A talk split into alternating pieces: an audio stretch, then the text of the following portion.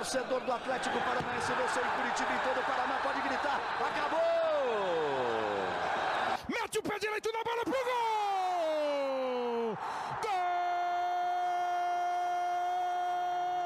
Que lance do Cirino! Espetacular o Cirino! Rode!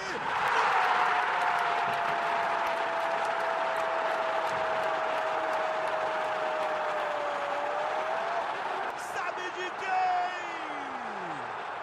Fala galera atleticana, começa agora mais um podcast do Atlético no GE. Essa é a edição 52 e o tema principal é o jogo diante do Metropolitanos da Venezuela, pela segunda rodada da fase de grupos da Sul-Americana. Nesse episódio também vamos falar do clássico diante do Paraná no estadual. O confronto está marcado para sexta-feira. Eu sou Guilherme Moreira, repórter do GE, e estou com Fernando Freire, também repórter do GE. Beleza, Freire? Tudo certo, fala pessoal, torcedores atleticanos. Vamos falar um pouco de furacão aí, Gui. É isso aí. O Furacão estreou na Sul-Americana com vitória fora de casa diante do Alcas, 1 a 0 é, no podcast anterior, até foi debatido aqui no, no GS, venceu, mas não convenceu. E agora, para esse jogo da, do meio da semana, o técnico Antônio Oliveira tem os retornos de Santos e Thiago Heleno. Santos que testou positivo para a Covid, mas e ficou de fora da estreia no Sul-Americano, mas dois dias depois jogou naquela goleada contra o Cascavel CR.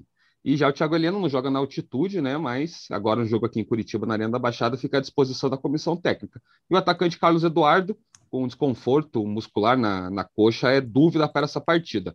É, Freire, como que você vê esse jogo? É, o panorama, vitória é obrigação? Qual que é o teu cenário para essa partida do meio da semana? É obrigação. No, no último podcast eu falei, é, é obrigação não só vencer, mas fazer saldo de gols. É, assim que saiu a tabela, eu vi ali, acho que os dois jogos mais difíceis seriam contra o Alcas fora de casa e contra o Melgar fora de casa. Contra o Alcas ali por ser estreia, o primeiro jogo da temporada, altitude e tudo, o Atlético já venceu.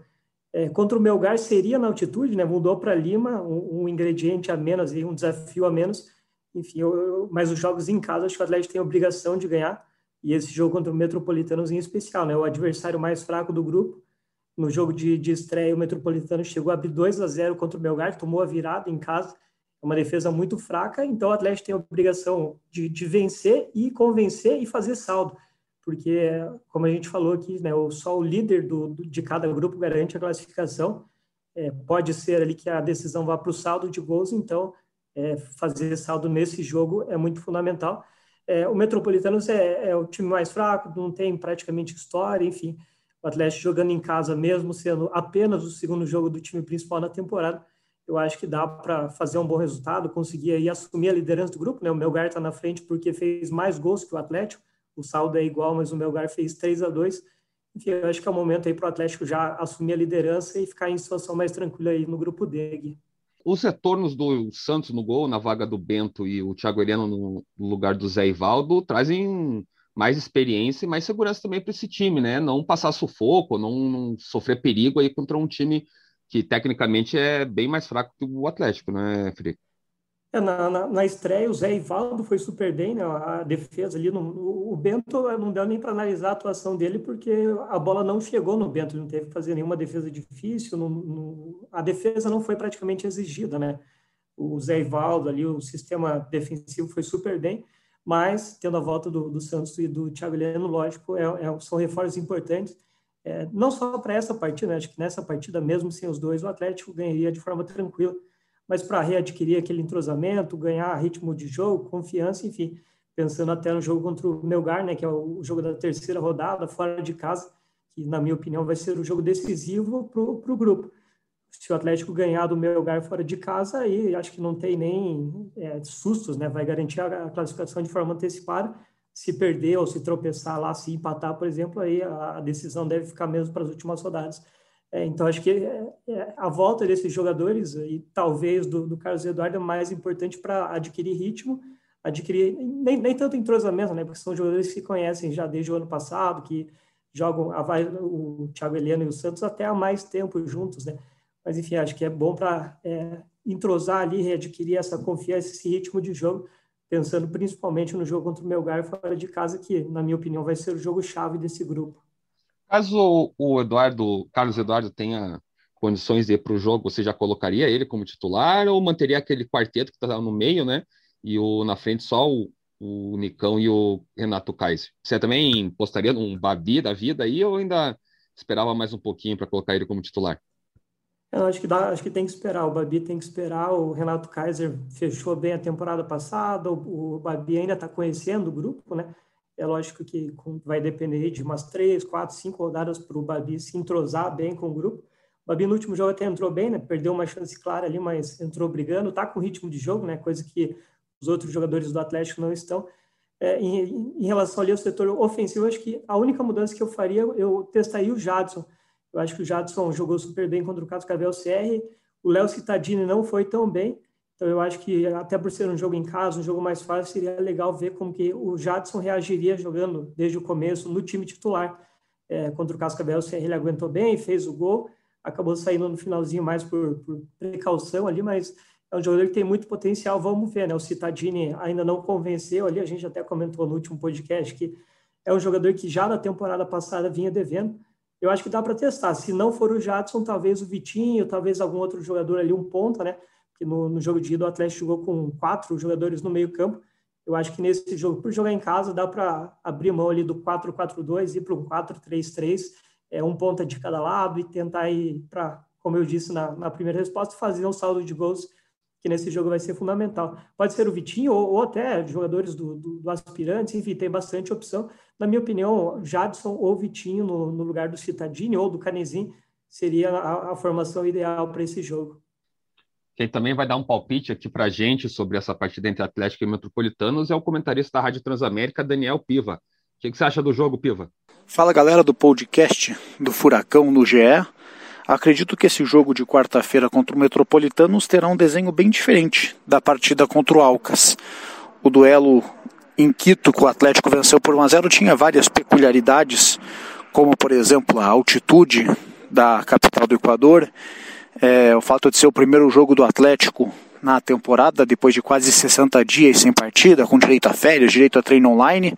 Então acredito que vai ser uma partida com um cenário bem diferente, em que o Atlético vai precisar trabalhar mais a bola, vai enfrentar um adversário extremamente fechado e aí vai precisar de mais criatividade. Por isso não me gera estranheza a possibilidade do Jadson aparecer no time titular, até para ver se aproveita o embalo, o entusiasmo do Jadson, que voltou a marcar pelo clube após 16 anos e 4 meses. Aquele gol contra o Cascavel Clube Recreativo.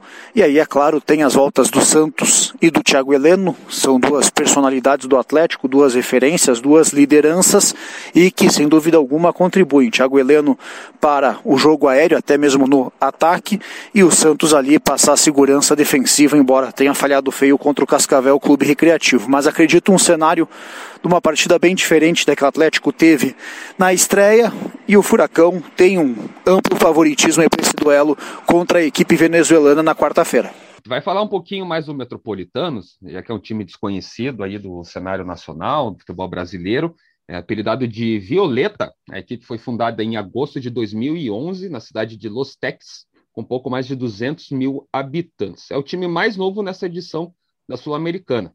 É, os Jogos do Metropolitano acontecem a 30 quilômetros de distância da capital, no Estádio Olímpico Universital Central. Né? A capital é Caracas e tem capacidade para quase 25 mil torcedores.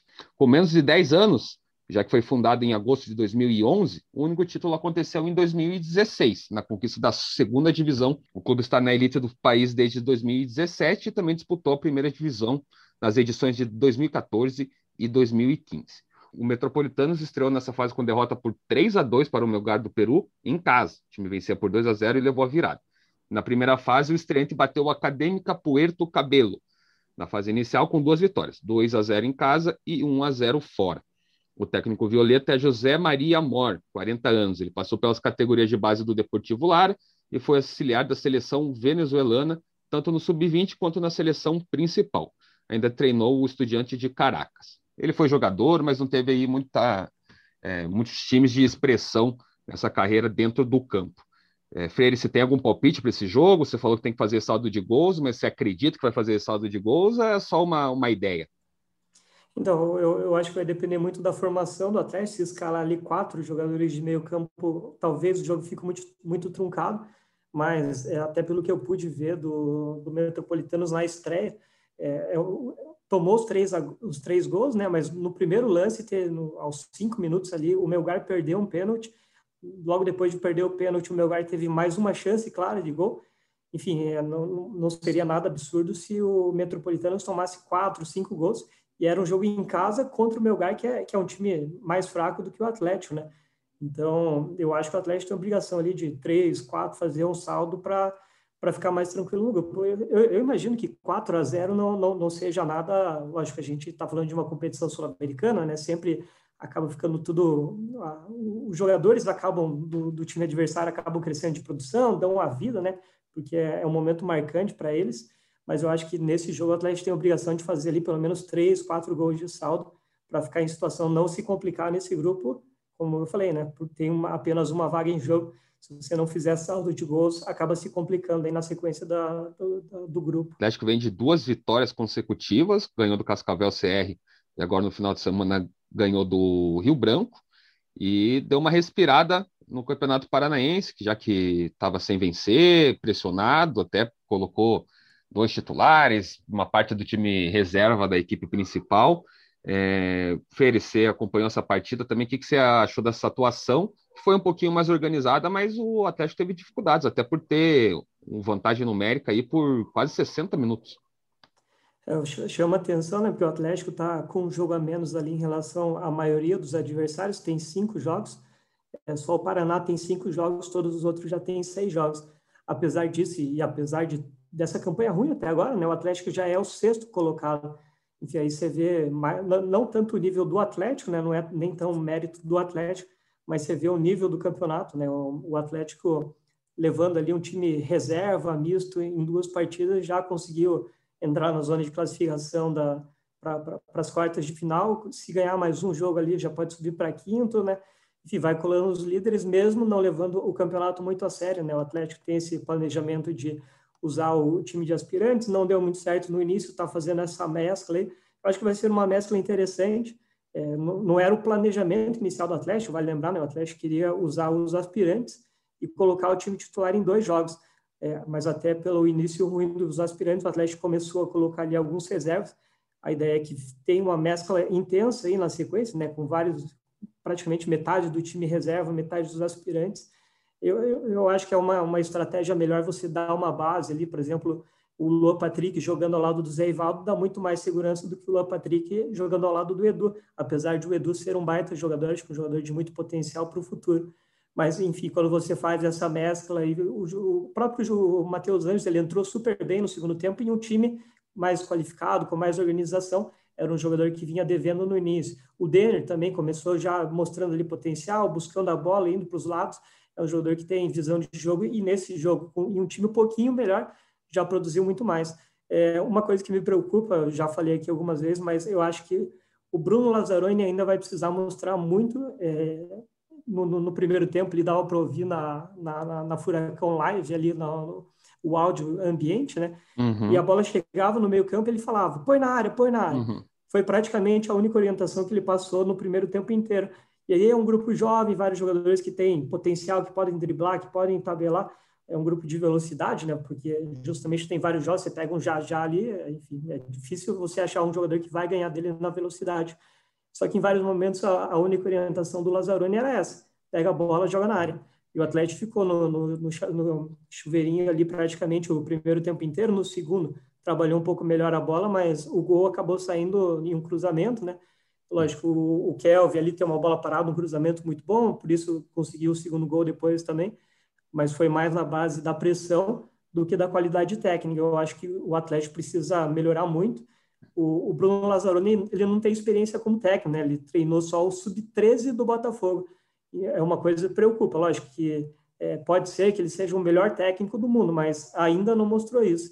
É, eu acho que vai, o Atlético vai ter um pouco de trabalho se ele não evoluir em alguns aspectos táticos ali, é, é, um grupo que tem muito potencial, a gente já falou aqui, né? O Luan Patrick, Jajá, Cauã, enfim, não, não vou nem citar tantos. Muitos consideram é... até a melhor geração, né? De, de, de que está vindo aí, de jogadores do. Foi, do... foi, foi, a geração vice-campeã do, do, do, brasileiro e passando por, por cima de muitos times bons e times até mais experientes. É, enfim, é, é uma geração muito promissora. Eu tenho medo, sinceramente, que é, com esse joga bola na área, joga bola na área, o Atlético acabe perdendo uma geração, talvez não perdendo, né, mas queimando um jogador ou outro aí, que podem render muito para o futuro. É, a coletiva, Atlético... Na coletiva mesmo, pós-jogo, Fred, o Bruno Lazzaroni cobrou que falta mais presença na área, né? Ele fala que precisa de mais preenchimento de jogadores. Até os dois gols saíram assim, né? Cruzamento, primeiro foi o Reinaldo, cruzou rasteiro, e o Bissoli tentou, o Jadson tentou, e daí o Vinícius Cauê que fez seu primeiro gol como profissional, e depois o Bissoli fez de cabeça. É, e ele cobrou muito isso que você está falando, né? Ele pedia a bola na área, mas pelo jeito os jogadores não estão acostumados a estar tá na área, né? Até porque as características deles não são essas, não ser do Mingote e do próprio Bissoli, que são jogadores ali mais de, mais de área, é, até o, o, e eles gostam de sair também, né? Eles não são que jogadores limitados a, a, ficar só na área. É, é um, são mecanismos que, que não pegam facilmente num elenco que está acostumado a jogar de outra maneira.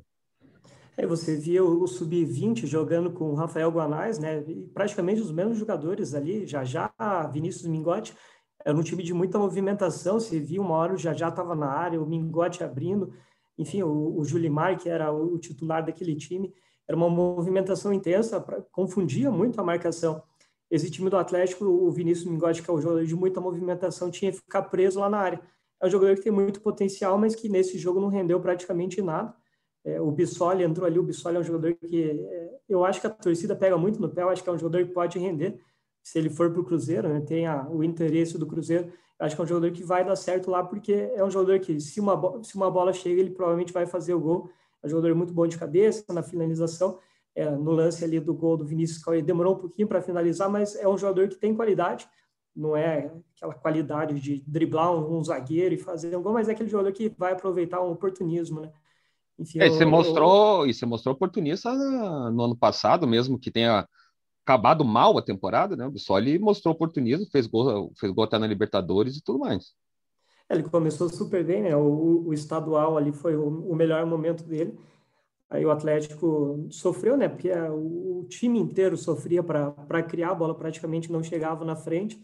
O Renato Kaiser ali acabou salvando no, no final da temporada, mas é, não era nem tão, tão culpa do Bissoli, né? Fez gol contra o Penharol, por exemplo, fez gol no. Acho que foram seis gols no, no estadual. O jogador que mostrou potencial, lógico, não, é, não chega a ser um craque, mas eu acho que é um jogador ali que para reserva, por exemplo, para brigar ali com Renato Kaiser e Matheus Babi seria um nome interessante. Enfim, é, é, é, uma geração muito promissora, vários jogadores desses, já já, o, o Vinícius Mingotti, Cauã, vários jogadores renderam muito no sub-20. A gente não está vendo ele jogando metade agora nesse time, eu acho que muito por causa do técnico. É, eu acho que se você organizar melhor ali, trabalhar mais a bola, não ficar só nesse chuveirinho, é um time que tem muito a crescer e, e dá frutos não só nesse Campeonato Paranense, mas para o futuro do clube. E na sexta-feira o Atlético tem esse jogo contra o Paraná, que vem numa início de temporada ruim, com uma vitória só diante do Toledo, e agora foi goleado pelo Curitiba, a maior vitória do Curitiba no Clássico Paratiba. É, também é obrigação do Atlético ganhar, ou pelo menos jogar um pouquinho melhor, já que o Paraná estava tá pressionado, o técnico Maurília também pressionado, o time sem muita confiança, Felipe? É, o Paraná perdeu de 5 a 0 porque o Coxa é, abriu mão, né? No primeiro tempo do Coxa, o Coxa não jogou bem, mesmo assim fez 1 a 0 o Coxa voltou para o segundo tempo ali disposto a, a, matar o jogo, fez dois gols em cinco minutos. É, eu acho que vai ser obrigação do Atlético ganhar esse jogo se ele colocar alguns reservas. Se ele for ali com o time de, de, de aspirantes, né, que jogou as três primeiras rodadas, aí talvez não seja tanta obrigação, porque é um time em formação, é um jogo fora de casa. Eu, eu vejo o Atlético como é, com condições de ganhar mesmo com os aspirantes, mas se entrar com meio a meio, né, alguns jogadores do time principal, aí eu acho que é, é obrigação do Atlético sim para ganhar, colar nos líderes e ficar em situação mais tranquila e talvez até dar uma, uma chance para o time de aspirantes voltar, né? Se o Atlético ganha uns dois jogos seguidos no, no estadual, já abre uma vantagem ali para o nono colocado, e aí você pode, pode pensar voltar a utilizar os aspirantes, só os aspirantes, em algumas partidas para ver é, se esse time, em uma situação mais tranquila, dentro da zona de classificação, pode render um pouco mais. É, vamos ver se o Bruno Lazzaroni cresce um pouco, né? Se ele aprende ali algumas questões táticas, da, se ele consegue é, mostrar o, o que ele pode, né, como, como técnico. Eu acho que ele está devendo mais do que os jogadores nesse início de estadual. É, o Bruno Lazzaroni, depois do jogo contra o Rio Branco, não confirmou se vai ser um time de aspirantes, um time mesclado. É, vai depender muito desse jogo de quarta-feira pela Sul-Americana, então pode ser que reservas aí do time principal dê uma reforçada para esse jogo de sexta-feira. É, Freire, queria te agradecer pela participação e semana que vem estamos juntos de volta. Valeu, Gui, obrigado pela participação e até a próxima. Você já sabe, toda terça-feira tem podcast do Atlético aqui no GE. Você também pode acompanhar a cobertura completa do Furacão no ge.globo/paraná. Um abraço e até semana que vem.